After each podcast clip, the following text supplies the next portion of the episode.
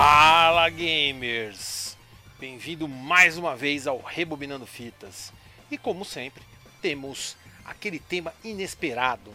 E eu espero que esse tema vá surpreender vocês com aquela fita bem especial. Então, hoje vamos falar aí daqueles jogos de gabinetes enormes, seja um cockpit ou aquele jogo com aquela pistola ou aquela nave gigante que você pilotaria. Então, vamos rebobinar esses jogos aqui para vocês. Então, se preparem, pois a jornada vai ser sensacional.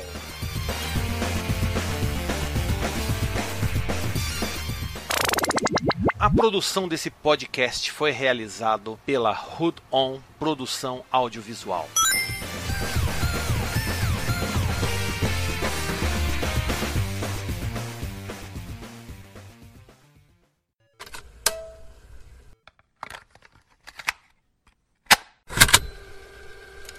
Para começar, temos aí um dos primeiros jogos que eu vi com um gabinete assim grande, gigante, que é o jogo Ninja Warriors. Sim, a versão do arcade, não aquela do, do Super Nintendo, hein, pessoal? Do arcade.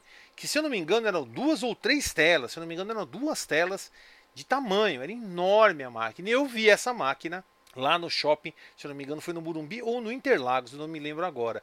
E você tinha a, a opção de pegar um Ninja, né, que era uma Kunoite e um Ninja azul. A Kunoite era, tinha uma roupa meio vermelha, rosa, e o segundo player era um Ninja de azul. E aí você ia seguindo a fase, lutando contra alguns soldados, contra alguns inimigos, e sempre teve aquela temática, né? Os ninjas enfrentando soldados. Os filmes abordavam isso muito, né? Como American Ninja e outros da década de 90. Então, esse é um dos jogos aí também que é muito marcante. E, obviamente, uma das coisas aí também para mim marca muito nesse jogo é a sua trilha sonora, que vocês vão conferir agora.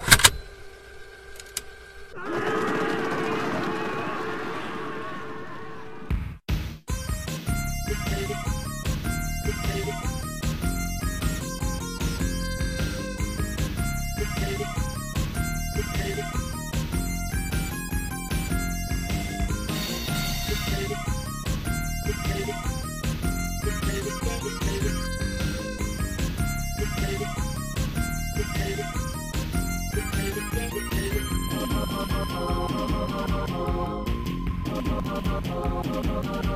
you.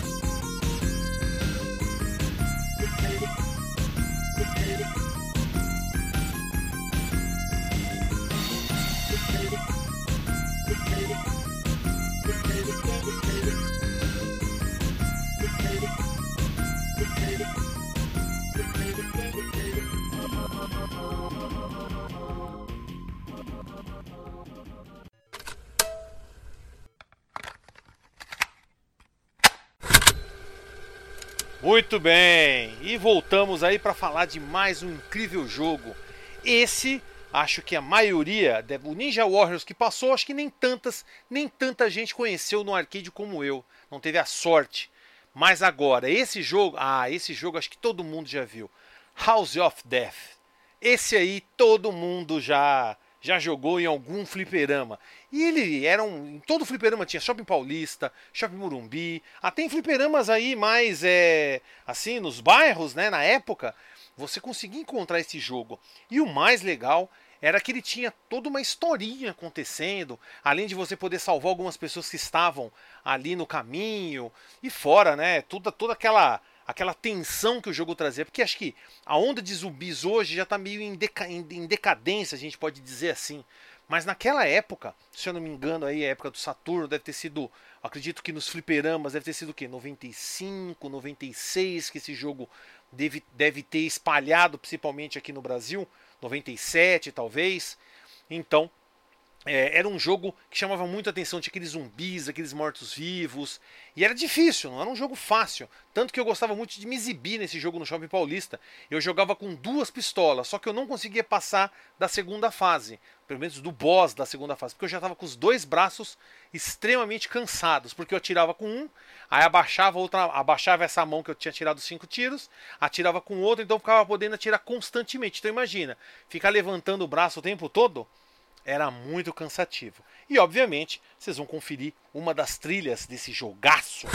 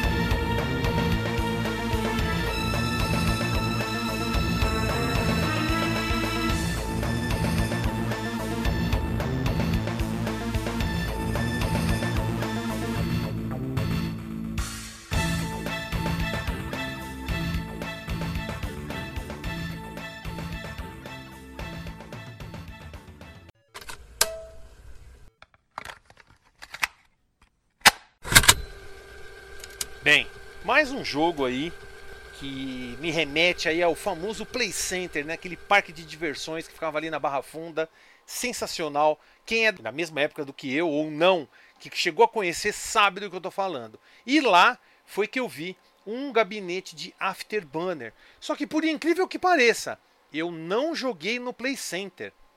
Eu vi ele lá no Play Center. Lembrando, as fichas eram bem mais caras na Playland do Play Center do que nas Playlands dos shoppings. Mas depois, quando eu fui, se eu não me engano, no shopping Ibirapuera, lá também tinha uma máquina de Afterburner. Porém, é, não sei se a maioria conhece, mas o gabinete ele só vai um pouquinho para cima e dá um vai um pouquinho para baixo, assim, ele só dá uma erguida, ele não balançava nem nada.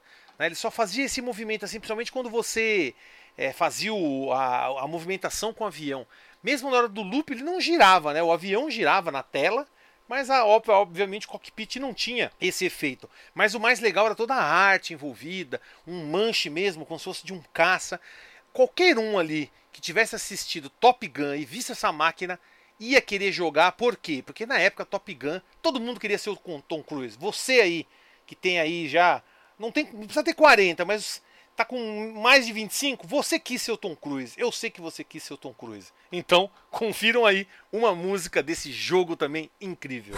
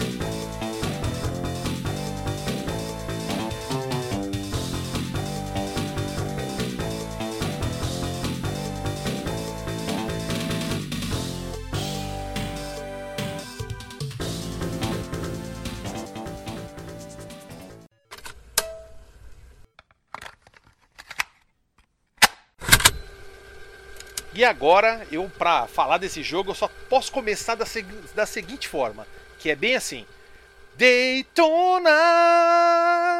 Pronto, já sabe do que eu tô falando, né? Daytona USA. Essa é uma das máquinas que mais enchiu os olhos né, de qualquer um que entrava, adentrava um fliperama. Era praticamente entrar num, numa playland aí, num fliperama e ver aquelas oito máquinas conectadas e você já salivava para tirar um contra com seus amigos. O mais legal é se você tivesse esses oito amigos para jogar contra, porque era extremamente divertido. Um jogo rápido, aonde você podia dar várias risadas, atrapalhar os, os, os, seus colegas, bater o carro deles, capotar.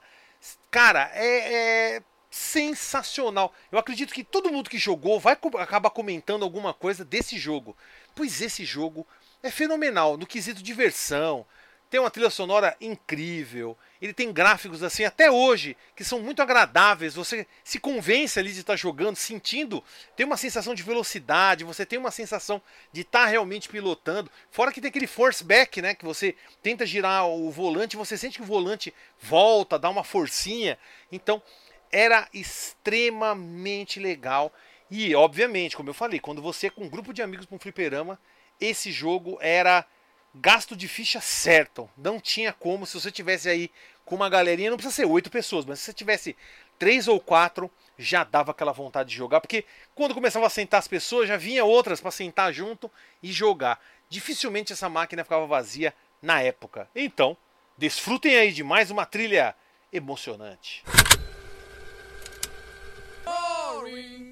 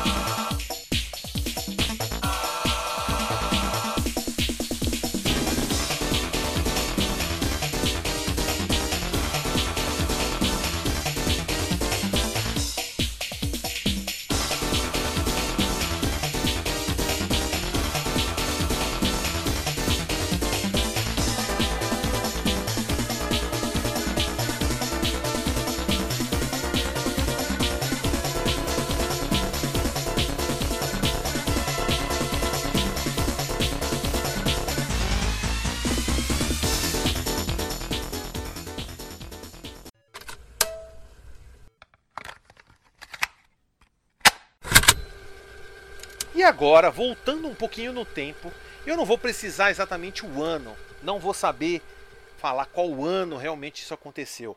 Mas eu acredito que deve ter sido entre 87, 86, quando eu fui para casa de uma tia minha lá na Praia Grande. Ela tinha uma casa de veraneio ali próximo à Vila Oceã, bem perto ali da estátua do Netuno. Tem até a estátua do Emanjá um pouco mais para daí Emanjá um pouco mais para frente mas era bem perto da estátua do Netuno. E ali, todo mundo sabe que tem um, um como se fosse um, um, parquinho ali, uma praça, que hoje fumega de gente também, naquela época a mesma coisa. Só que ali perto tinha um fliperama. E um fliperama, mano, arrotado de jogos, abarrotado, assim, lotado de jogo. E um dos jogos que me chamou atenção demais, porque a gente assistia aqueles filmes Comando Delta, é, como eu falei, American Ninja e vários outros assim que tinham uma guerra ou qualquer coisa que usavam armas. O que, que eu vejo no fliperama? Uma máquina com uma Uzi israelense presa nela. Eu falei, mano, o que, que é isso? Aí eu fui ver lá, vejo a tela título, Operation Wolf. Aí eu, não, não é possível. Sério mesmo que tem um jogo onde tem uma, uma metralhadora daquelas que os caras usam nos filmes?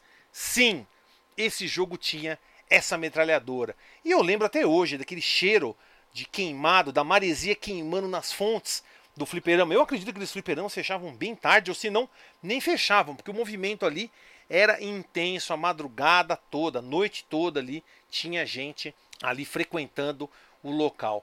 E eu ali, bobo, fui gastar minhas fichas ali, morri rapidamente, mas que sensacional, que emoção maravilhosa é jogar um jogo como esse. E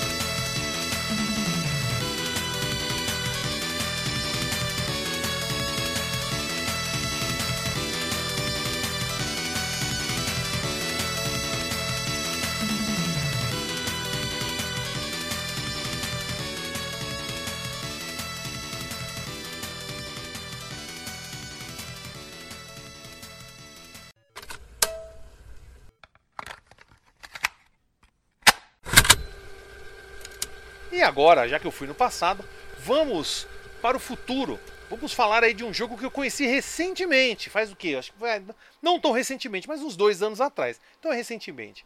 Quando eu fui no shopping Morumbi, que agora não existe mais Playland, né? Não existe mais Playland. Lá agora tem uma tal de Hot Zone. Se for ver, é o dos requisitos, né? Daquela, daquela época. E eu fui lá encontrar alguns amigos, trocar uma ideia. E encontrei uma máquina, assim, fenomenal que eu nunca imaginei que ia ver no Brasil, que é o Pac-Man Battle Royale DX, DX, né? A gente pode falar aqui no Brasil DX. Uma máquina onde você pode jogar com quatro players, ou seja, quatro Pac-Mans dentro do mesmo labirinto. E o detalhe, o Battle Royale é exatamente isso. Você disputa entre. Você cria uma disputa entre esses Pac-Mans porque tem uns fantasmas. E dependendo da pílula que você pega, dependendo do que você faz, eles vão atrás de outro personagem. É fenomenal. Não tem. Não tem. Ah, que tá. Não sei se até hoje está lá. Mas eu recomendaria fortemente. Você se tem chance de jogar um jogo desse, procurar no fliperama aí, né? Principalmente nesse Hot Zone aí lá da, do Shopping Burumbi. Não sei se vai ter ainda, né? Já faz dois anos. Essas máquinas têm um fluxo até que rápido, né? Quando para de dar dinheiro, os caras retiram. Mas de qualquer forma, eu achei sensacional.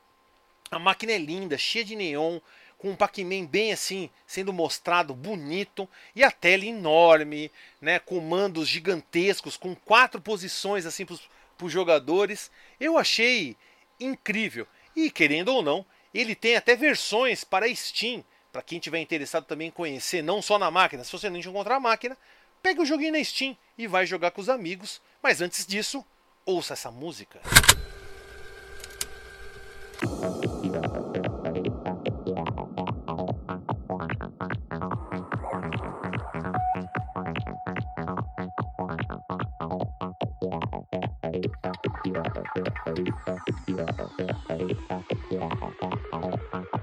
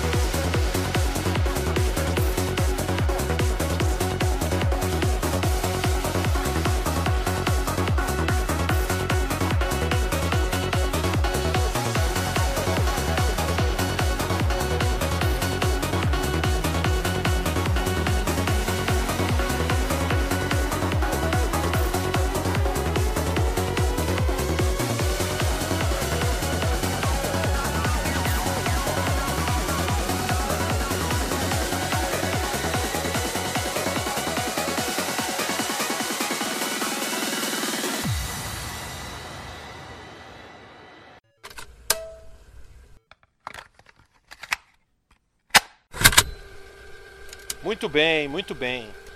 Agora vamos voltar aí pra Praia Grande. Eu tava na Praia Grande, foi, fui pro Jaburumbi, voltei pra Praia Grande.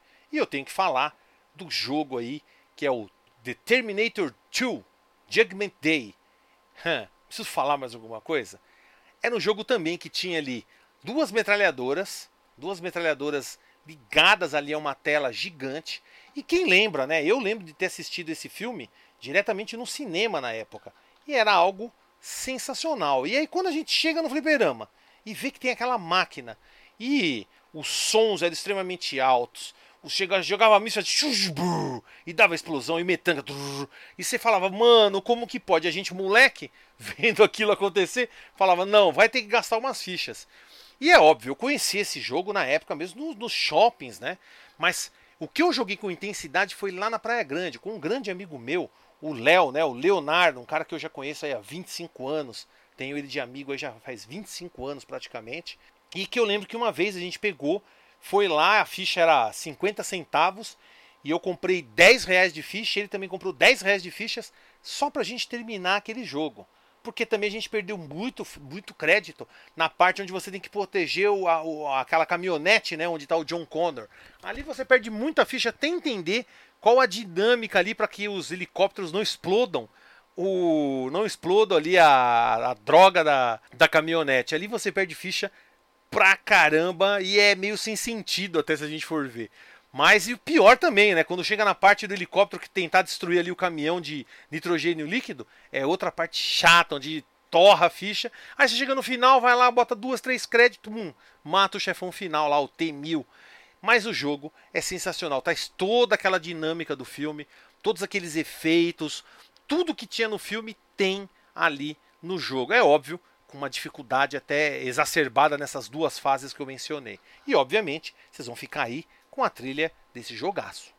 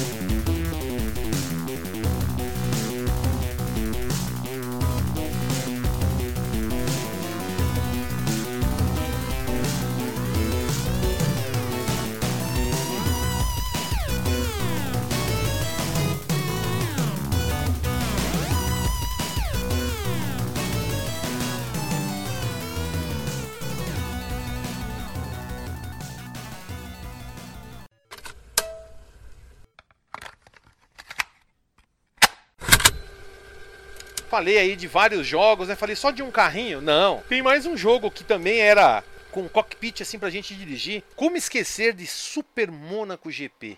Eu acho que é muito difícil a gente não falar de um jogo tão incrível. Obviamente, se a gente for analisar friamente, a versão do Mega Drive, com aquela, aquela questão de você poder jogar uma, uma temporada mesmo de Fórmula 1 com, com mais tempo né, de jogo, era muito, é muito melhor até. Mas o jogo de arcade ele tinha todo um charme da época.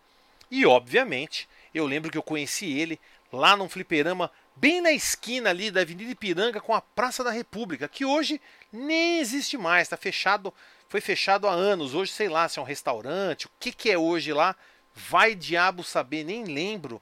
Faz muito tempo que eu não passo ali, presta atenção no que é exatamente aquele local. Então, de qualquer forma, eu lembro de ter passado nesse fliperama quando eu fui assistir aquele filme Uma Cilada para Roger Rabbit. E na volta eu falei, ó, vamos passar, falei pro meu amigo, vamos passar lá e vamos jogar. Só que o cara era mal bananão, não, vamos embora. Pegou o ônibus ali que, se for ver, o ônibus que saía para a direção da minha casa ali, o Jardim Maristela, Parque Bristol, era uma rua do lado. E eu falei, pô, a gente joga aqui rapidinho, pega um ônibus e vai embora. Aí o cara, não, não, mano, mano, não. Porque tinha uns caras mal encarados. Centro de São Paulo, né, meus amigos? E era um fim de semana, só mal encarado. Não tinha ninguém ali, sabe? Falando, e aí, beleza? Quer jogar um, um jogo aí? Os caras ficavam tudo te medindo ali da cabeça aos pés para saber que diabo você tava fazendo ali. É sempre essa maldição da época, né? Você entrava no fliperama, todo mundo te olhava de baixo a cima, assim, pra ver o que que tava acontecendo, quem era você que diabos você estava fazendo ali. Era bem assim. Então, eu vou deixar vocês aí com uma, com uma trilha aí que eu pelo menos acho é, sensacional quando você ia colocar o nome, né? Quando você terminava as corridas, aí você tinha que colocar o seu nome.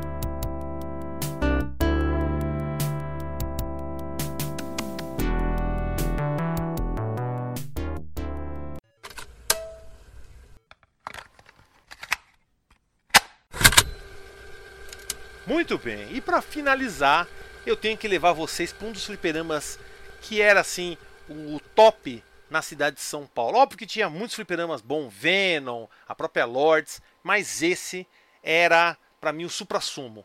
Sport Arcades. Sport Arcades era algo assim fora da fora da curva mesmo para a época. E lá eu conheci um jogo que foi a primeira vez que eu vi um gabinete daquela forma, que foi o jogo Dungeons and Dragons Tower of Doom, que na verdade você olhava assim quando você entrava ali, porque o que acontece? Ele tinha tinha dois Sport Arcades na Paulista. Um que ficava ali perto daquele. Um bar lanchonete chamava Puppy, que até, acho que até existe até hoje, que fica bem perto ali daquele. do prédio da Gazeta. E depois você seguia um pouco mais para frente, onde tinha o Subway, e tem também uma das saídas do metrô ali, Trianon. E aí você tinha ali, embaixo do Subway, você tinha o outro Sport Arcade. Eu, eu conheci essa máquina exatamente naquele que ficava do lado do pub, do barzinho que tinha ali, que é muito frequentado pelos universitários ali da Casper Libero. Então eu lembro que você entrava, tinha várias máquinas, só que tinha um segundo andar. Aí eu falei assim: ah, puta, eu quero ver o que tem lá em cima. Quando eu subi, eu vi uma máquina assim, dois controles meio que na diagonal assim, e era o Dungeons and Dragons. Eu falei: caramba, né? Da hora, jogo legal. Coloquei uma ficha e, o, se eu não me engano, minhas irmãs e alguns amigos, meu amigo colocou a ficha também. Aí uma das minhas falou: Ah, também quero jogar. Eu falei: Ah, mas acho que não dá. E ela foi na, atrás, na máquina de trás, falou: Não, aqui é o mesmo jogo, eu tô vendo você jogando. Eu falei: Como assim? ela colocou a ficha e ela começou a jogar com três players, só que não era uma máquina quatro players tradicional, onde tinha um, dois, três, quatro controles na frente. Era uma outra máquina linkada atrás também funcionando com o jogo, algo que eu nunca tinha visto na minha vida. O gabinete enorme, porque era dois gabinetes na verdade, né?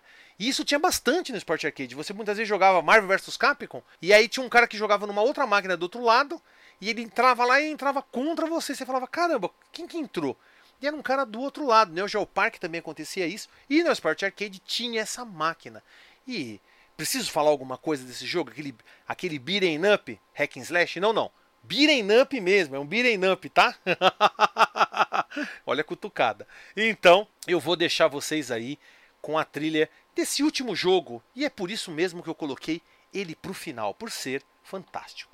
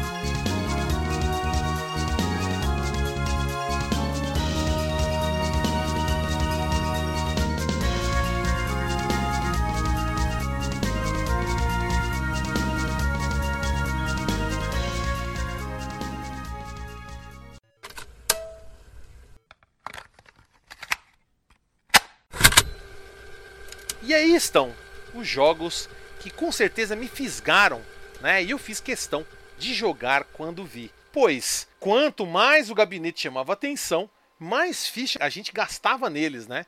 E olha que alguns eram realmente uma bota para jogar, uma bota mesmo, literalmente. Mas valia cada centavo. Acredito que muitos aqui que estão ouvindo esse podcast também gastaram o seu precioso dinheirinho nessas máquinas.